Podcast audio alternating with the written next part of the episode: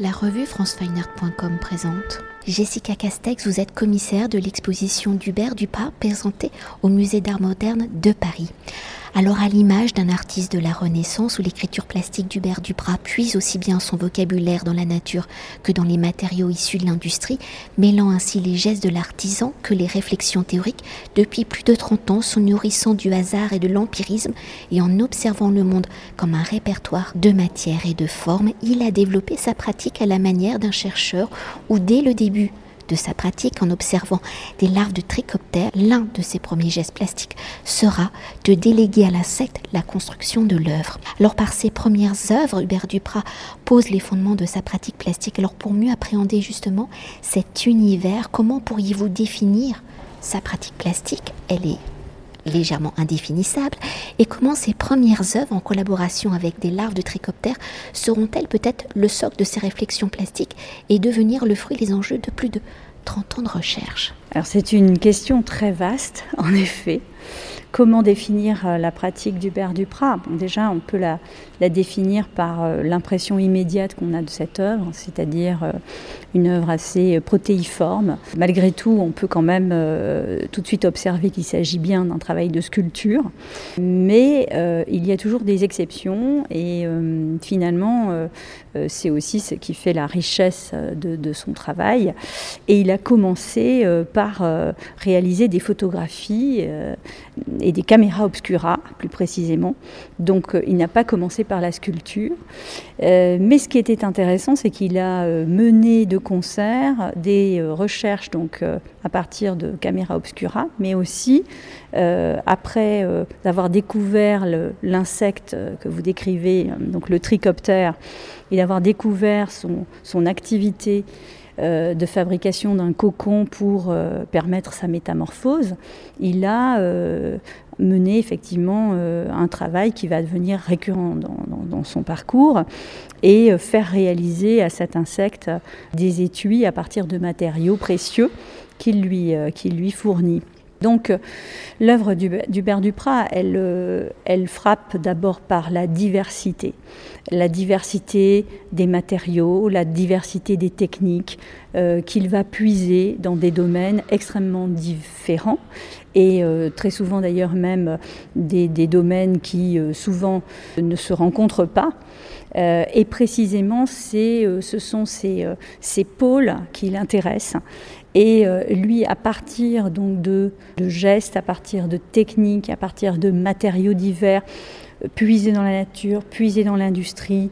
Euh, il va fabriquer des objets euh, qui sont euh, des, curiosités finalement, des, mondes. Et donc je pense que c'est ce feuilletage de référence, c'est cette, cette, excellence de la mise en lien qui, caractérise, qui caractérise au fond le plus son, son processus créatif. Pour continuer d'explorer l'univers d'Hubert Duprat, ses œuvres prennent forme au sein de son atelier bibliothèque, enfin pour sa conception intellectuelle, ou l'atelier en devenant aussi caméra obscura, vous l'avez évoqué, il devient lui-même la matière de l'œuvre. Alors dans le processus de création d'Hubert Duprat, comment peut-être l'architecture, l'atelier sont-ils également devenus matière à faire œuvre alors l'atelier euh, chez Hubert Duprat, ce n'est pas tant euh, un, atelier physique, effectivement, que euh, l'activité qu'il est supposé abriter, les activités. Et finalement, pour rejoindre ce, qu'on disait tout à l'heure, c'est que là aussi, c'est le lieu des, possibles, d'autres possibles. et en l'occurrence, donc Hubert Duprat n'a pas un seul atelier, il a, il a euh, différents lieux en fonction de, des matériaux, des, des œuvres qui sont réalisées, euh, des, des, prouesses techniques qui sont demandées. Il va chercher des expertises très particulières, très spécifiques.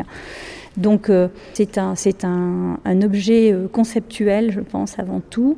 Euh, et puis pour ce qui concerne la collection donc autour de, du, du, trichoptère, il s'agit effectivement d'une sorte d'installation artistique qui réunit 30 ans de recherche, d'une recherche qui aussi rend compte de tous les supports, puisqu'on a à la fois des, fossiles, des, ouvrages rares, des objets pédagogiques, des films. donc ça rend compte finalement de, de l'activité humaine, de sa pensée, de sa pensée, mais aussi de sa culture, à travers les artefacts, à travers les objets et à travers les matériaux. Et pour poursuivre dans le processus de création d'Hubert Duprat, donc se nourrissant aussi bien nous l'avons déjà dit, de littérature, d'archéologie, de philosophie, de sciences naturelles, ces œuvres sont inspirées par la découverte d'objets, de vestiges où l'artiste aime détourner les matériaux, les procédés de leur domaine d'origine. Alors si nous avons déjà légèrement évoqué les laves de tricoptères, pouvez-vous nous décrire d'autres œuvres où le détournement est au cœur de la création et comment ce mécanisme de pensée, de création est-il devenu peut-être l'un des outils principaux d'Hubert Duprat? Le détournement, effectivement, c'est l'une des dynamiques de l'œuvre, euh, mais on peut aussi ajouter le renversement, par exemple. Ces principes, en fait, ces mécanismes, ils sont euh, très très souvent euh, visibles dans, les œuvres. Alors, à commencer par les caméras obscura, où on voit effectivement des images de, l'extérieur, donc de la rue, qui parviennent à l'intérieur de l'atelier, mais qui parviennent à l'envers. Donc, le haut est inversé le haut vers le bas, la gauche euh, et la droite sont inversées également.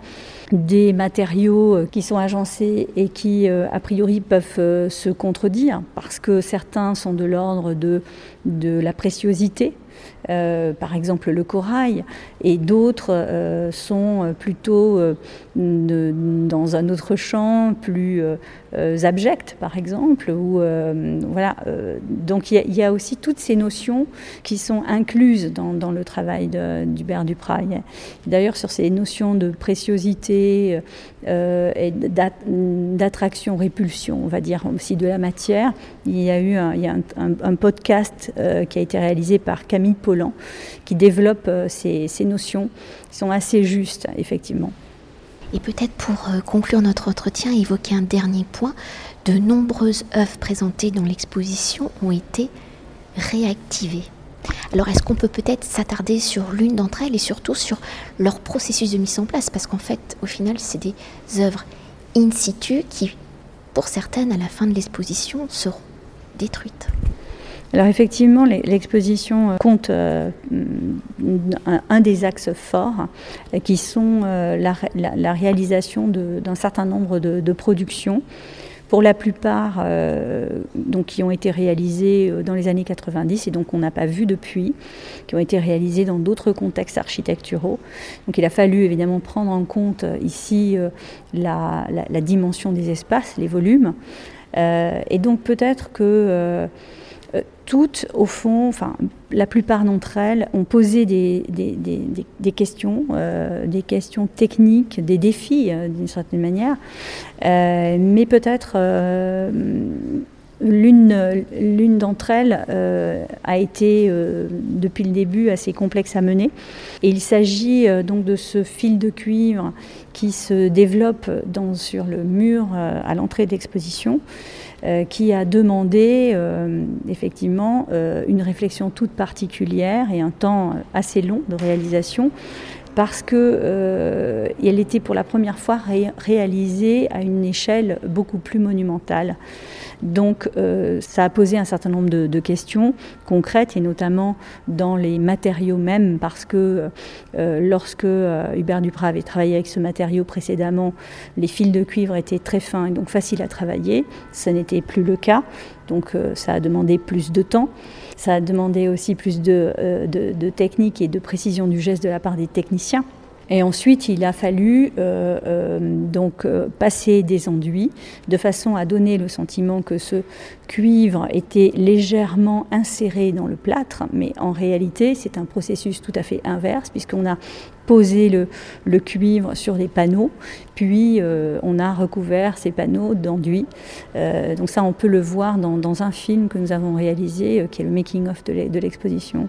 Et peut-être encore une dernière chose, c'est évoquer ce rapport très particulier qu'a Hubert Duprat à la préhistoire alors, il a un rapport, euh, oui, un intérêt particulier euh, aux origines, mais pas seulement. C'est-à-dire que là, on a fait effectivement euh, une sorte de d'arrêt un peu sur, sur ce domaine-là, mais ce n'est pas le seul, parce qu'il y a aussi la, Renaissance, par exemple, qui est un des, une des périodes de l'histoire qui l'intéresse beaucoup, ou, le baroque, par exemple, ou, ou l'Antiquité. Mais la préhistoire, oui, c'est un des, un des champs qui a nourri son imaginaire. Et euh, on le voit donc en particulier à travers une œuvre assez spectaculaire qui s'appelle Les Bêtes, qui est une série de, portraits d'animaux. Ce n'est pas véritablement un portrait, c'est simplement l'idée euh, de voilà d'une galerie de, de, profils d'animaux euh, où l'on peut voir toutes sortes finalement d'animaux. D'ailleurs, ça ne s'appelle pas euh, les animaux, ça s'appelle les bêtes. En tout cas, on peut voir à la fois des animaux qui sont les, des prédateurs, on peut voir les proies, etc. Donc c'est une galerie, une galerie comme ça très ouverte. Et la particularité de cette œuvre, c'est d'avoir été réalisée à partir de deux techniques euh, qui euh, euh, sont des techniques de la préhistoire. L'une, la pierre taillée, qui fait référence au paléolithique, et l'autre, la pierre polie, qui fait référence au néolithique. Et donc c'est une façon de, là aussi, de rassembler deux techniques de deux temps très différents de l'histoire et donc de la préhistoire. Merci. Merci à vous. Cet entretien a été réalisé par franceweiner.com.